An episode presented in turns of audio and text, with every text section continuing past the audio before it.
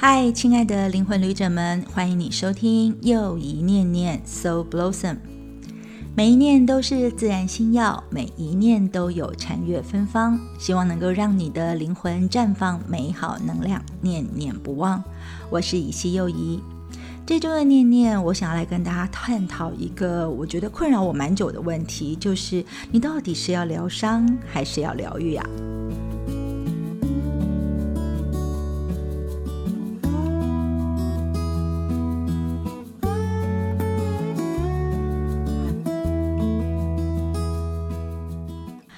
这个二元选题，也就是选疗伤还是选疗愈，或者是你是要来疗伤还是要来疗愈的，其实我自己卡了一段非常长的时间，困扰的蛮久的。那如果说真的要话说从头的话，那当然是因为我是一个身心灵转化的行者，那工作的形式就是授课或者是提供服务，所以我会遇到很多来学习的学员，也会遇到来寻求服务的客户。那不管是学员或是客户，他们多半呢都是带着生命的课题，比如说像他们原生家庭里面的关系，或者是跟亲密伴侣之间的关系，或者是金钱富足的课题，他们想要来寻求学习能够提升的方法。那更甚者，有的人就是带着自己的健康问题、关系课题、事业等等不同面向、不同程度的创伤来去寻求疗愈的。但我常常觉得，大多数的人哦，都不是真的想要疗愈自己或疗愈生命。大多数的人真的都是抓着伤口不放，想要找人附和一下他的受伤感觉，或者是受害者的心态而已。有很多呢，正处在这个疗愈的过程。我觉得这个过程是要加引号的哦，就是他以为他自己的疗愈过程当中的一些人，他同时就会感觉到自己很受困。那因为他们真的觉得自己是有努力在面对自己的伤口，而且想要勇敢的试图的让昔日那些很大很大很恐怖的经验跟创伤呢，是具有意义的，对他们自己来说。所以这些人可能还会去练习一些呃具有类似伤痛的一些人，或者是呢去练习对这些伤痛的课题，还有跟他相同一样遭遇的人保持一种同情或者是了解的感觉。不过我自己是觉得啦，这些人其实并没有真正的疗愈啊，他们呢根据自己的伤痛跟接受伤痛的过程来重新的定义自己。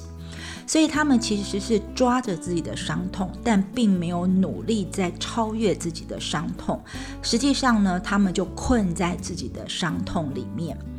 那我有很多学生或者是朋友知道，我非常喜欢使用的一个卡片叫做原型卡，或者是心灵原型卡。那它的创设者叫做 Caroline Miss，他就称我刚刚说的这种抓着伤痛不放的这种形式的人，把它叫做说他们一直在使用一个所谓叫做伤痛学的语言。啊，那因为呢 c a r a m i s 看到说，全世界呢都有人把透过诉说自己的伤痛来进行疗愈的这件事情当成是他有在疗愈，然后误以为他们可以用自己的伤痛来操控别人，所以呢，他们不是把揭露自己的伤痛当成是疗愈过程的准备哦，而是呢把伤痛当成像是自己的呃名牌或者是标志或旗帜一样。然后呢，希望所有来支持他或听他伤痛的人，不管是支持团体或疗愈师，都要把他当成是呃家人或者是国家一样的这个使命般的东西来照顾或支持他哦。那所以呢，他们就会认为说，我分享伤痛，我告诉你我的伤痛，其实上是我想要跟你建立一个新的亲密关系的语言。那如果你了解我的伤痛的话，那你才是信任跟理解我的人哦。所以他们这些人可能都会有这种错误的心理的导向。那来说一下故事好了。我记得我曾经碰过一个女士，然后呢，她是人家介绍来找我的。然后在自我介绍的时候，她就很明白的说：“我觉得啊，要当我的朋友，或者是要当我的治疗师，有一个很重要的规则，是她自己定的规则哈。她说呢，要尊重她的伤痛。”那我就请他告诉我说，那他实际上希望，呃，我如果作为一个疗愈师，我应该怎么为他服务呢？然后这个女士就说，因为呢，她现在才刚刚开始在处理自己在童年的时候所遭遇到的一些种种侵犯的问题，所以呢，在疗愈的过程当中，她知道，她也晓得，她一定会常常情绪起伏不安，而且还会陷入沮丧跟低潮。所以他认为的要尊重他的伤痛的方式，就是一定要尊重他，并且接受他在这些过程当中会产生的这些情绪，而且绝对不要去挑战。哈，那甚至呢，这个女士觉得说，她自己是有权操控她所参与的一些社会团体、社交场合，或者是她要来做疗愈的时候的这个气氛是什么。所以呢，她就会觉得，如果她的心情不好，她处于低潮的时候，那她就觉得她的朋友也好，或者她的支持团体也好，或她的疗愈师也好，绝对不能够用一种比较轻松幽默的方式，或者是开玩笑的方式来去跟她谈话。那他必须配合他低潮的心情，跟他一起低潮，然后要调整自己的情绪去跟他交谈。其实我当时听到这个部分的时候，我都觉得哇哦，这怎么会要这样做呢？但是我还是很客气啦，我就问他说：“那他需要这么样密集，而且这么样配合的支持，要持续多久的时间？”然后这位女士就回答我说：“我不知道，哎，嗯，可能要好多年哦。而且呢，我觉得如果要成为我的支持系统，就是我的朋友或者我的疗愈师，一定要跟我一样，要等我那么多年，就是我就是需要那么多年，所以他们也要陪我那么多的时间才可以哦。那我实际上觉得有点夸张了，哈，我就会问他说。”哎，你其实如果好好面对问题，可能一下子就过了。可是你一定要处在这样的情绪当中，那你是不是很像是很喜欢，或是你自己是很开心的在苦中作乐的感觉？那如果你喜欢这样的话，那你又为什么需要疗愈师，或者是需要疗愈的这件事情呢？那结果这位女士呢，大概就是被我激怒了，因为她觉得我的问话没有尊重她的伤痛，所以呢，她感觉被侮辱，感觉很不舒服。然后呢，然后当然她就是没有继续再来找我了啦，哈。那其实呢，在我的服务经验或者是授课经验当中，类似像这位女士的反应，其实还是有很多其他人都有相同类似的反应啦。那他们就是呢，抓着自己的伤口，然后好像表现的有在努力疗伤疗愈的感觉，甚至他们会呢积极的去分享自己的伤痛，比如说是一见面就会跟别人说，哎，我其实就是什么什么的受害者，或者是他可能你跟他聊天没多久，他就会告诉你说，啊，真的我的。这样会产生这样的行为，或我会这么痛苦，就是因为我家人怎么样什么之类的，就是他会分享很多这样的故事，然后而且他们还真的认为说，他们这样积极分享就是一个认真疗愈的过程，而且他一定会变好。不过我自己都觉得这比较像是在疗伤，然后不是在疗愈哈。那他们就只是在告诉别人说，我有好好的在疗愈，所以呢，你一定得尊重我的伤痛，因为呢，我如果是真的因为这些伤痛我在发泄情绪，这是过程嘛。所以呢，你如果支持我，你就要理解我，并且接受我，这样才是真的支持哦。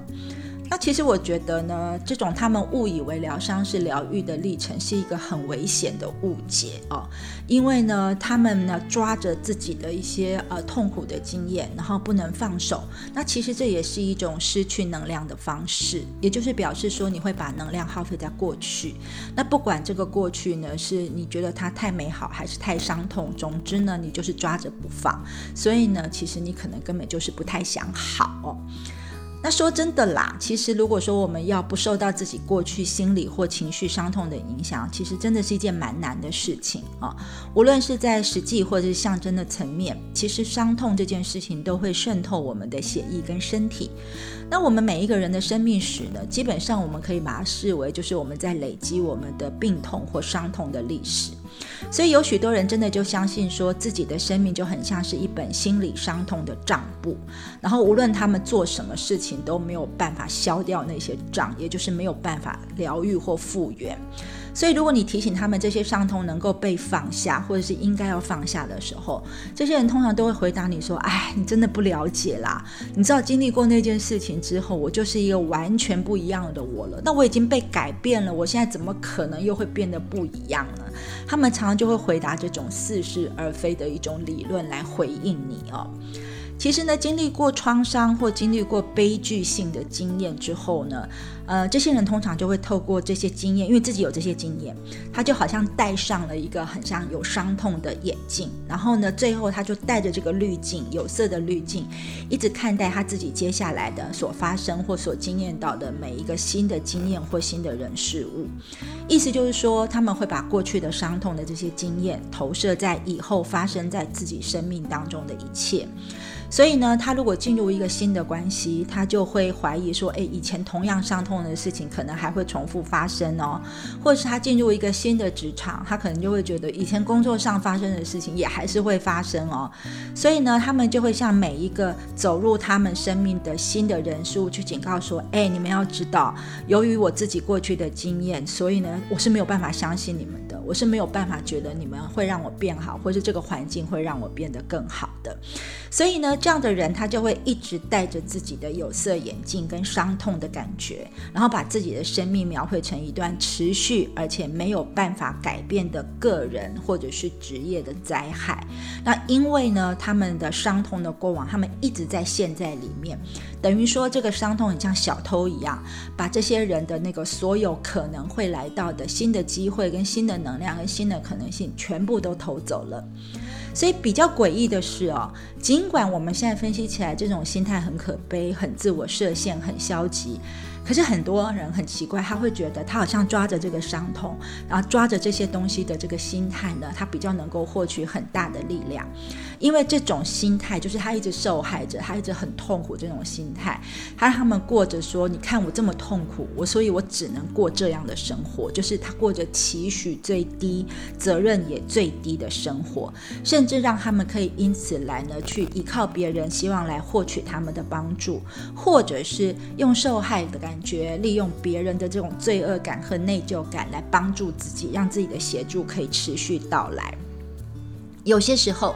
这些受伤的人呢，他们不一定会用那种很感性的诉说方法，有时候他们会用悔恨或者很尖酸刻薄的方式来诉说，说自己现在或者是从来都没有能够完成的一些目标。那我为什么没有办法做好我的事情？我为什么没有办法谈好一个恋爱？我为什么没有办法去好好的工作？那都是因为呢，过去有一件事情，我遭遇的情绪，或我曾经被身体上受过虐待等的这件事情，所以我才没有办法这个样子。所以。他们会以一种受害者的受创伤的很低姿态、很卑微或者是很愤怒的感觉，来试图去寻求一个支持体系，给他们一个社交上面的避风港。然后这个避风港呢，就会引起，因为大家对他们有同情嘛，所以就会同情他们，然后就会允许他们继续这么的痛苦，然后软弱，然后依赖别人下去哦。然后呢，他们就越来越不可能把过去给放掉，然后他们也越来越不会去挑战新的事物。哦，那所以呢，这些受伤的人，他不被期待要做什么的时候，那他后面越不期待，他当然就越不会碰到所谓的挫败。那没有挫败，他就是一直就会处于同样的状态。所以这些人呢，就习惯了这种说我用这种受害者的心态或者是创伤的心态来自我保护。所以你要叫他把他的创伤放下来，或过去的经验放下来，他会觉得很困难，很难改变哦。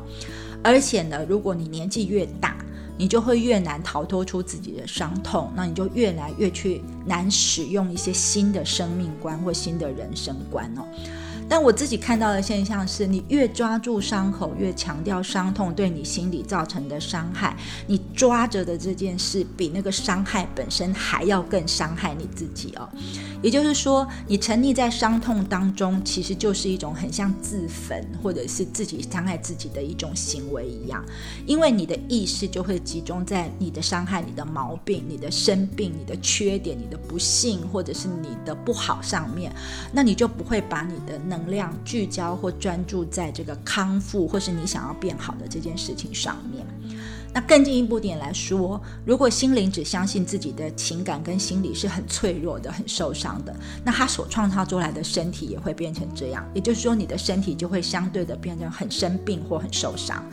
那如果你害怕力量或独立，那你就会发现呢，你的身体也会变得就是越来越不能独立自主、好好的管理好，你很难做好自主健康管理，你就会变成一直要去依附别人，或者是你一直会受伤的感觉。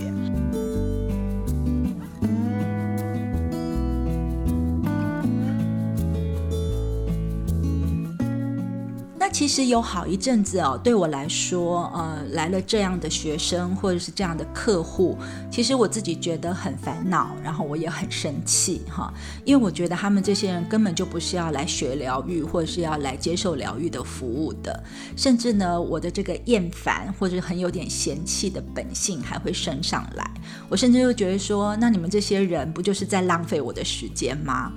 可是我觉得我在嫌弃他们的时候，我又对自己呢有这样分别想法的这个自己，我觉得好像很不应该哈。我怎么可以去呃嫌弃别人呢？我有什么权利或什么立场可以去嫌弃别人？所以我整个就会觉得自己处在一个很矛盾，然后能量很卡的情况。那我一直在想，说我想要做的是疗愈啊，但是这些人只想疗伤啊。那他们来的时候，我是接好呢，还是不接好呢？那接了，我自己心情不好啊；啊，不接，好像他们的心情不好啊。那这样大家不是就很不平衡、很不和谐吗？啊，啊，真的困扰我了非常的久。那幸好的是说，我知道我自己还是有在认真做一些自我转化的定课，所以呢，我虽然卡住了有这些障碍，但是我经过打坐，然后我经过自动书写的理清，我甚至也去跟我皈依的上师呢去做了小餐跟讨论之后，然后慢慢的我才看清楚，或者是思量清楚了一个很重要的关键，就是说来疗伤的人跟来疗愈的人到底有些什么不一样？那我觉得他们最重要的差别就是说有没有想要。好这件事情，就是呢，你是不是真的想要修复自己，成为一个完整或者是更好的人？也就是说，来疗伤的人，他其实并不想好，他只想要继续处在痛苦当中嘛。但是如果真的是来疗愈的人，他其实是想要变好，他想要变得更好一点。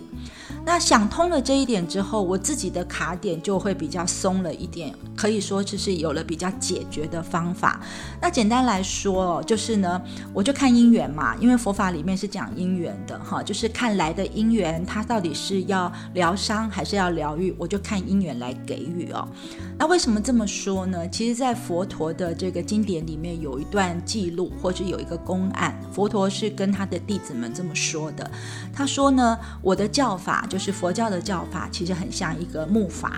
那这个木筏是要帮助人可以渡河的。但是等人到了彼岸，渡过了河之后呢，这个人就上岸了，那这个筏就其实可以放下来了。所以呢，放下来之后，那些人就要继续去过他的生活，筏也一样，筏就是继续过筏的生活。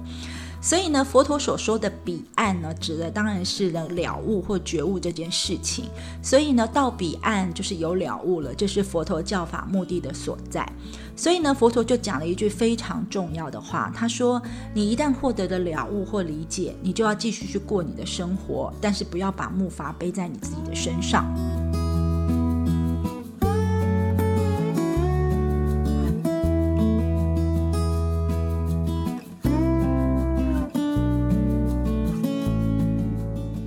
所以换句话来说，或者是换个角度来想，我们不应该维持在受伤的状态才是对的。那我们应该要走出自己的悲剧跟挑战才是对的。我们应该帮助彼此穿越生命当中许多痛苦的事件。所以，当我们持续的如果陷在伤痛的能量当中的时候，我们就会阻挡自己转变呐。我们也会忽略掉自己呢，在伤痛里面其实可能会给我们更多更大的礼物。那这个礼物呢，最重要的就是克服伤痛的力量，以及经由伤痛所学习到的生命课题。换言之，如果你面对伤痛、了解伤痛、克服伤痛，透过伤痛，我们可以进入他人的心，而伤痛会让我们学会慈悲跟智慧。所以对我来说，我也要学习去随顺因缘了。那当然，其实我的宗旨是没有改变的，就是呢，真正的完整的疗愈。不过，如果来找我的人，假设他是真的想要好，真的想要疗愈的，那当然我就支持他的疗愈啊。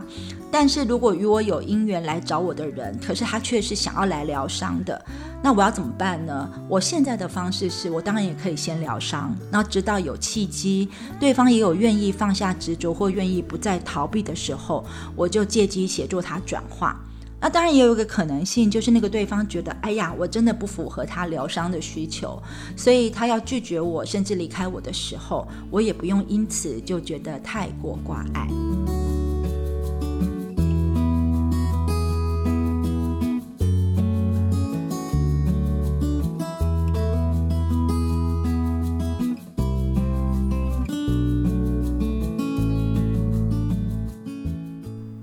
其实我们今天讲伤痛学，或者是呢要了解伤痛学的危险含义，那我们首先就要去了解说这个东西其实上是从能量角度来看的，所以我们要去知道说维系我们人在地球上生活的能量本质到底是什么。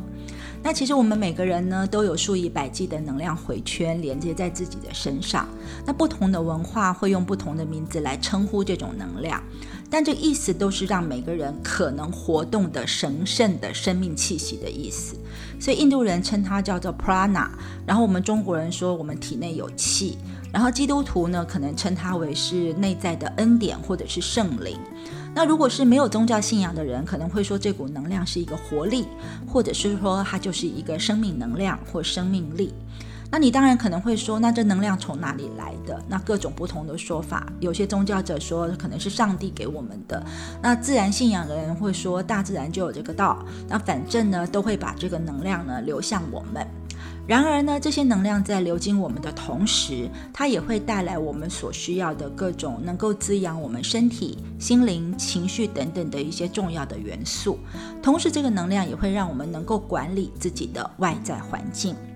那这个时候，我们就要说，当一切都从能量角度上面来看的时候，就意味着说，我们生命当中的一切，包括我们的每一个想法，我们所参与的每一项行动，其实都需要这样的能量。那我们每个人都必须，而且都同样的能够获得这种生命力。无论你有没有意识到能量在你身上的作用，这个生命能量都会流入你哦。但尽管如此，我们可能还是会尽量的拓展。或者尽量想要控制自己对能量的吸收跟运用。事实上哦，我们现在常讲到的一个名词叫做意识哈。那这个真正意识，也就是能量层次上面的意思呢，就代表这个意识哦，就是代表说我们有觉知到生命能能够流入我们，并且我们能够把这个能量引导到身体的某些区域，而不让这些能量在无意间由身体的其他部位给流出。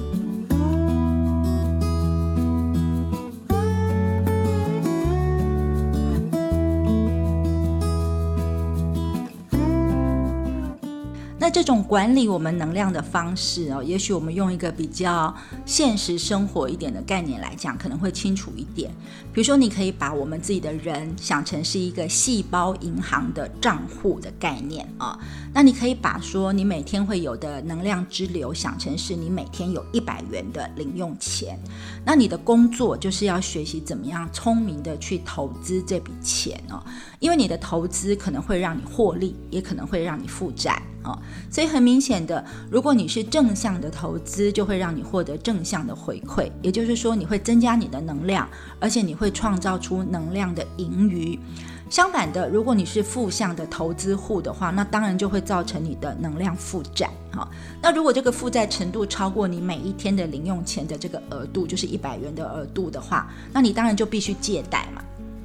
那从能量的角度上面来讲，你就是必须去跟别人去借贷能量这件事情。那就是向外借贷喽。那这些额外的能量，这些借贷的能量可以从什么地方来呢？我们可以想想看，它大概主要会从两个能量的源头来获得。其中一种源头就是一种来源，就是你从别人的能量身上来去获得你想要的额外的能量。那这个时候你可能就得像寄生虫一样去对待那些人，因为你必须要附在他们身上，才能够让他们的能量变成可以来补充你自己的系统。所以呢，如果你是用这种方式来运用他人的能量，最后你就会上瘾，因为你就会一直附在别人身上，寄生在别人身上，希望别人可以给你能量。但是你寄生的越久，你越习惯，越上瘾，你就会一天比一天变得更加的无助。或者是你一天比一天觉得还要更多，就虚所无度，那你就会越来越习惯是用其他人的能量来提升自己的自尊，或者是你会从其他人的身上去寻找生活、行为、思考的方式，也就是说，你都会配合别人的需要，或者是呢，你会委曲求全，或者是你因为要从那个人身上得到你想要的能量，你就会去做很多呃没有自我配合他人的事情。然后呢，你就没有能量，没有足够的能量来创造自己的生命哦。但是很遗憾的是，这种从别人身上去获取能量的这种能量来源，通常维持的不会太久，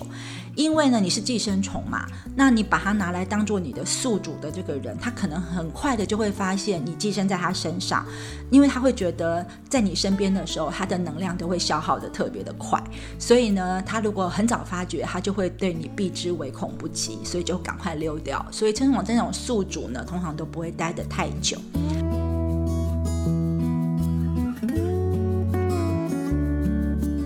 那我们刚刚说，额外能量的来源有两个，一个是来自于外面的人，另外一种来源呢，就是向内找你自己的细胞组织之内内涵的能量资源。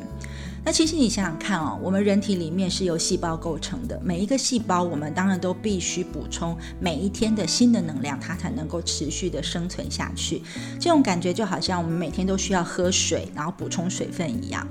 所以呢，我们刚刚说过了，如果我们每天固定有一个一百元的零用钱的能量，那其实这个一百元的零用能量呢，其实就是用来进行我们基础的生活的维护的能量，也就是你每天的生理运作、情绪运作等等。之类的日常维护，所以为了保持身体的能量很足够，然后呢，其实呢，你当然就会想要说，哎，我应该要多促进一点。如果我的体力很好，我的能量很足够，那我应该要多促进一点这个创造力，或多促进一点人际关系，或对对乐观的迫切的需求，就是你想要多做一些这样的事情。那你要多做这样的事情，你是不是等于要从你的银行里面多提一些能量，或多提一些款项出来？也就是会超过一百元嘛，对不对？所以呢，当你从这个细胞能量银行提领出太多的能量的时候，你当然就会变成是有负债的情况。所以呢，你想想看，你的能量债务变得越来越多、越来越重，你的细胞就会越来越虚耗、越来越软弱。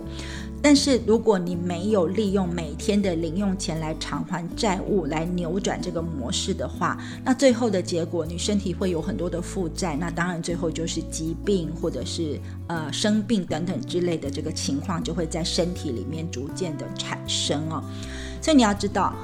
如果你执着于过去的一些负面的事件，那你当然就会发现你一直都在负债，你一直都要付出能量，哈。所以这件事情真的不要执着于过去这件事情，其实这样对能量的我们来说，应该是要严格禁止的，好。那这种感觉就好像是，如果你想要像秦始皇一样长生不老，或者是你想要像埃及那种让死者复生的这种东西，你想想看哦，你要让死掉的身体能够复活过来，这是不是要消耗非常非常多？的能量，我们在很多的电影里面，像《阿凡达》或什么里面都有看到过这种景象。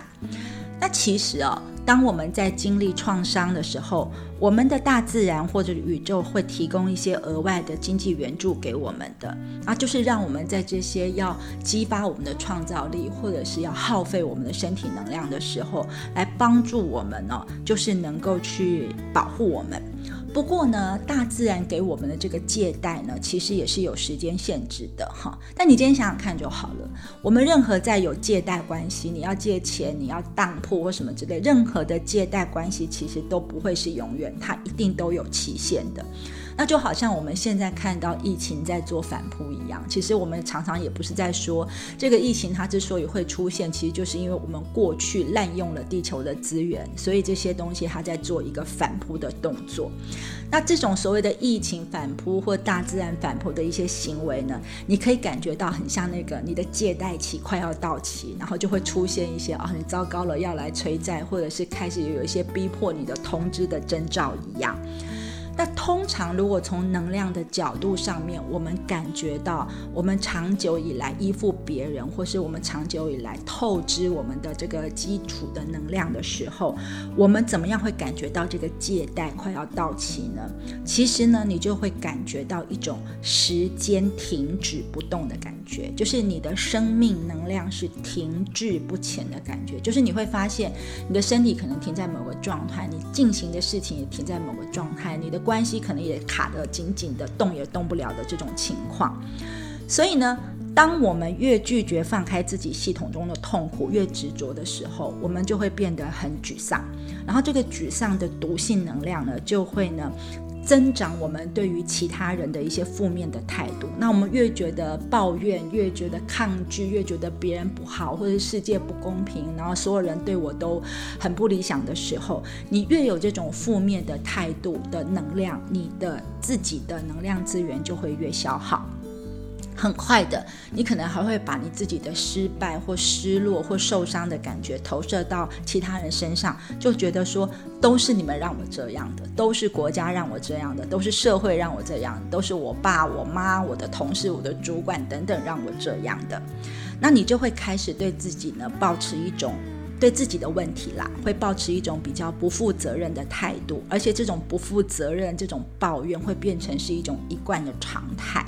也就是说，你沉溺于过去，还有呢，或者是沉溺于现在所遭受的一些负面事件，或者是负向的关系当中，然后你越来越觉得你抓着你的创伤，抓着你的伤口，让你自己成为一个受害者，然后你就会把其他人都当成说都是造成你受伤的源头。那这个状态其实是会让你自己越来越虚弱，跟越来越痛苦的。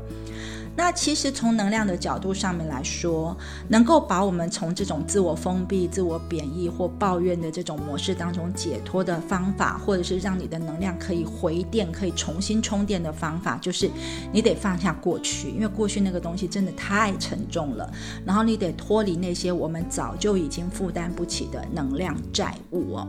那其实从宗教信仰也来讲，或者是从疗愈的方式来讲，你要知道哦，你要脱离这种能量债务，唯一很确定的一个方法，它就是宽恕啊，就是原谅哈。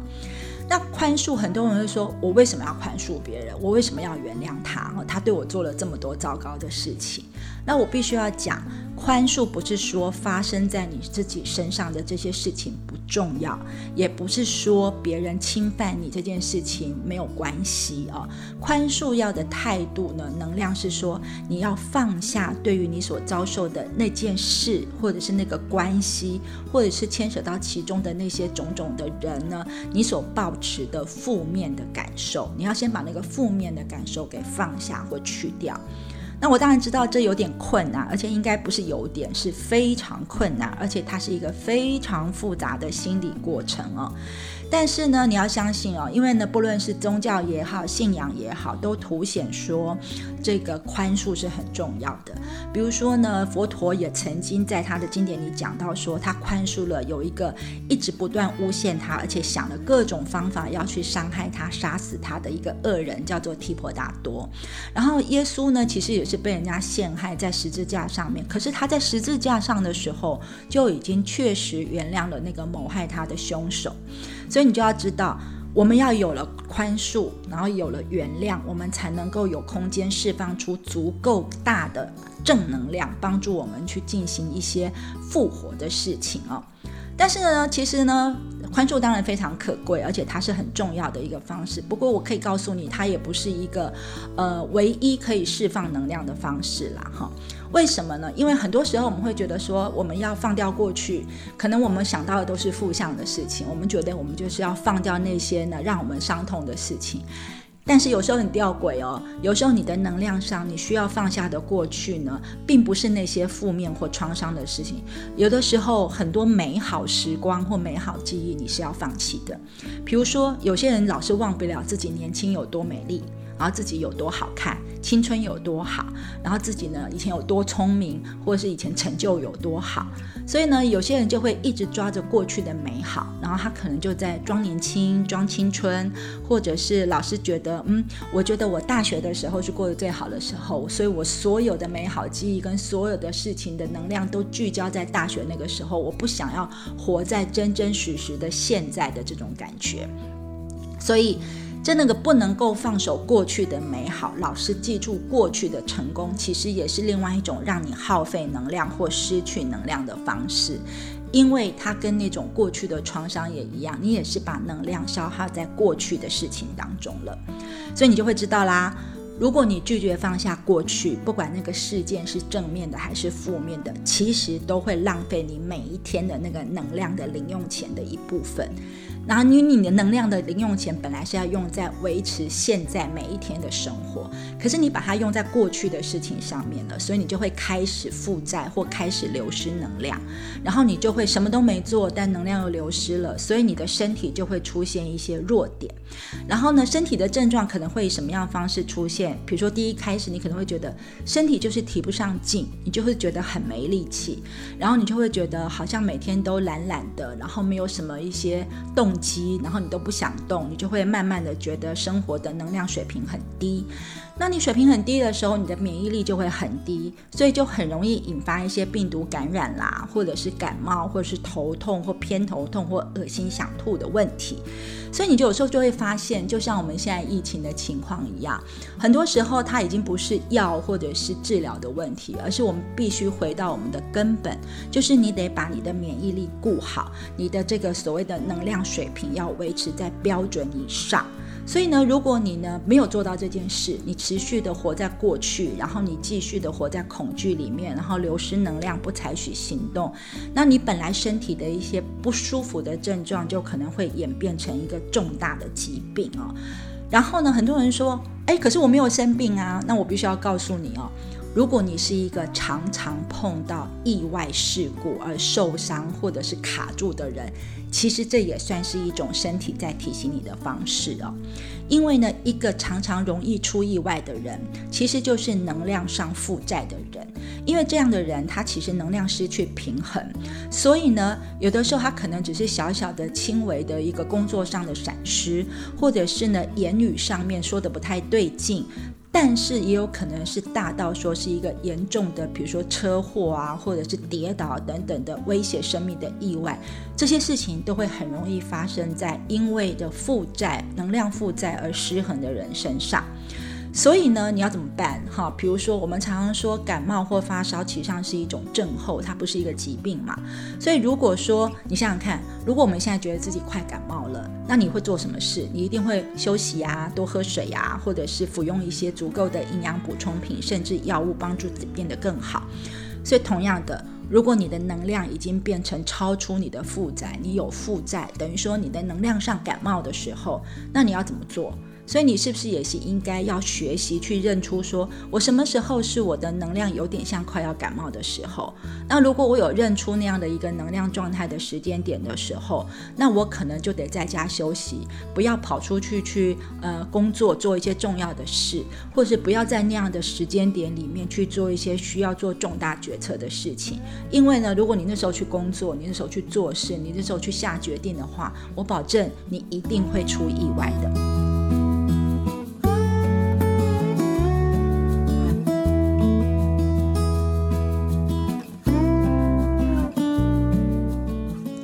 到说执着于过去真的很恐怖，对不对？哈，不管你是执着于过去的伤痛或过去的美好，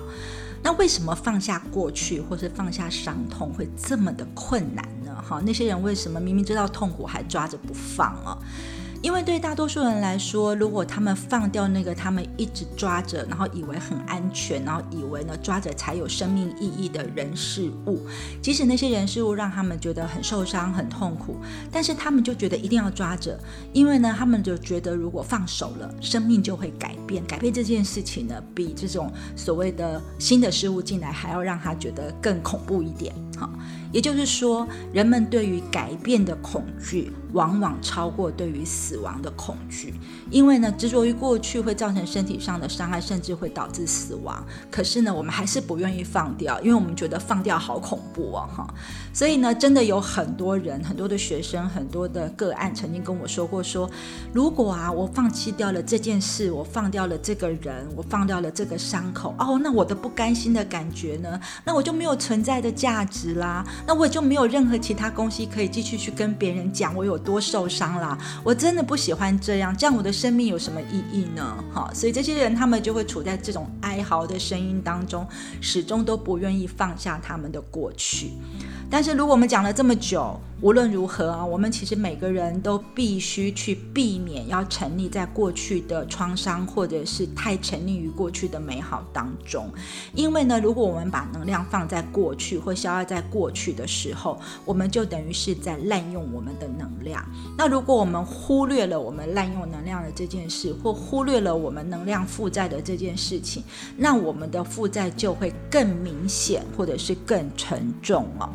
所以呢，如果我们以作为疗愈师的我来说，我们看待发生在其他人身上的创伤或悲剧的时候，我们当然必须要很有慈悲心的去回应哦。因为为什么要有慈悲心呢？因为佛陀说，慈悲这种能量会协助受苦的人减轻他的创伤的痛苦。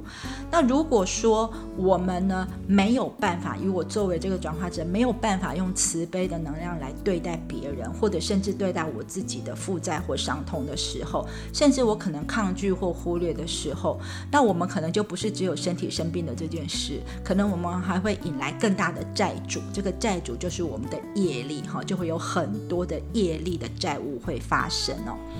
不过很幸运的一件事情，我们知道这个是银行的概念、管理的概念，这就告诉我们说，能量这件事情是可以去体验的，而且可以去学习的。所以呢，我们要学习去精确的去觉知到说，我们身体里面、我们的灵魂里面、我们的能量场里面，到底这些经纬的能量在发生些什么事情，然后呢，在有些什么样的发展。同时，你可能也要去真正的体会、去感受一下，说我如果做了什么事情，吃了什么。什么东西换了什么想法，就会让我的能量细胞是充电的，等于说你有储蓄，然后你的人呢就会充满活力，然后你就知道说这件事情是好的，那你就可以用这些事情来借机的活化你自己，然后采取比较正向、能够充电的行动哦。所以呢，讲到这边，其实你就会知道，疗伤跟疗愈真的不太一样哈。疗伤呢，你可能看起来会像在做一些疗愈的行动，但它不是真正的疗愈，所以它不等于是一个完整的疗愈。所以，如果你会问我说要怎么样来进入疗愈的修行呢？那我自己会先告诉你说，你可能先得愿意去面对自己，要先做一点点自我检视的工作。比如说呢，你可以现在就找个时间问自己说，对于。为什么你没有在你的生命当中做出积极的改变？好，这个问题你找的借口是什么？或者是你抓住的东西是什么？那些让你停滞不前的东西是什么？你可能要去想想看。然后呢，你也可以去想想看，说跟其他人比较起来，你是不是比较会去重视自己受伤的过去，或者是常常会觉得自己的过去那个受伤对你影响很大？那如果是的话，你为什么会一直抓着那个过去的伤痛呢？想一下喽。那如果说你真的觉得自己受伤比别人更重的这件事情，就是我受伤很重这件事情，我就是一个最大的受害者的这件事情，会带给你很大的力量，让你觉得可以生存下去，是这样吗？你可能也要去想清楚这个课题。然后呢，透过这几个问题的思考的面向，真正的去看自己的伤口，而不是只是一直在讲你的创伤，一直抓着你的创伤。这样的话，有可能你就有可能从呃比较像是疗伤的人格特质或生活的模式或生命发展的方向，转为一个开始可以去进入疗愈、进入修行、进入转化自己生命的历程哦。一分钟静心，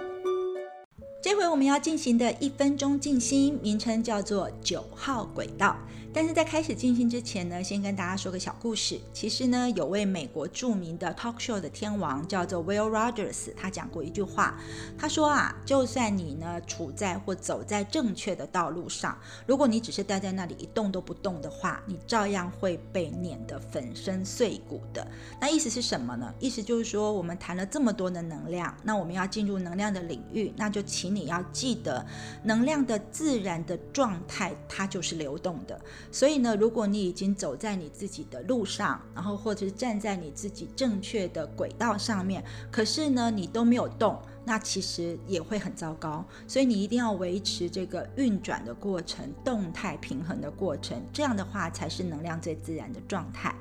可是你可能会问说，那我要怎么样可以做到又稳定又流动的这种如如不动的状态呢？那其实最简单就是你要让身体能够放松，但是呢，思绪或者是注意力能够集中，也就是集中在正向的念头或正向的能量上面去行动，才是最好的方式。可是怎么样才能做到呢？那简单的办法就是你在平常就要练习把注意力。放在你的呼吸上面，所以呢，这就是我们今天的九号轨道的一分钟的静心了。因为呢，这个静心方式你可以一天当中可以做好几次，不管你正在做什么事，处在什么样的地方，你如果觉得有需要，你就是停下来，然后慢慢的深呼吸九次的次次数，而且你每一次的呼吸都要轻轻的、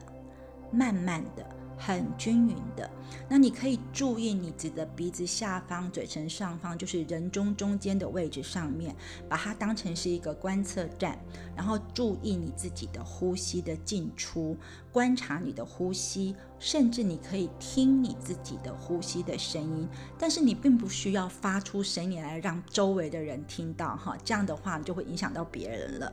所以呢，现在如果就是这个时刻，你不妨可以在心中数数，比如说数一，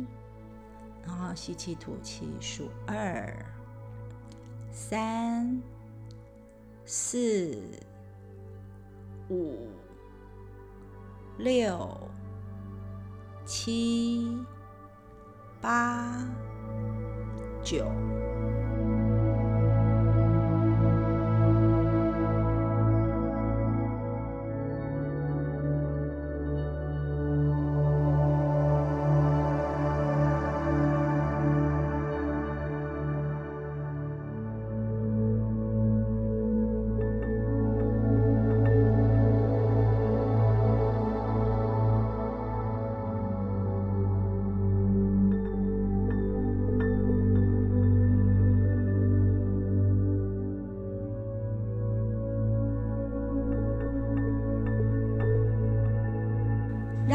吸慢下来。那这个九号轨道的静心呢，其实最重要的就是你可以运用在你想要专心，或者是你想要平静，或者是你想要让自己的情绪稳定下来的时候。那我常常呢，就是学生来碰到我说他有这些东西的情况，我说你觉得紧张，或是你觉得你想要安静，你想要专注，就做这个九号轨道的呼吸法。因为呢，效果真的非常的好。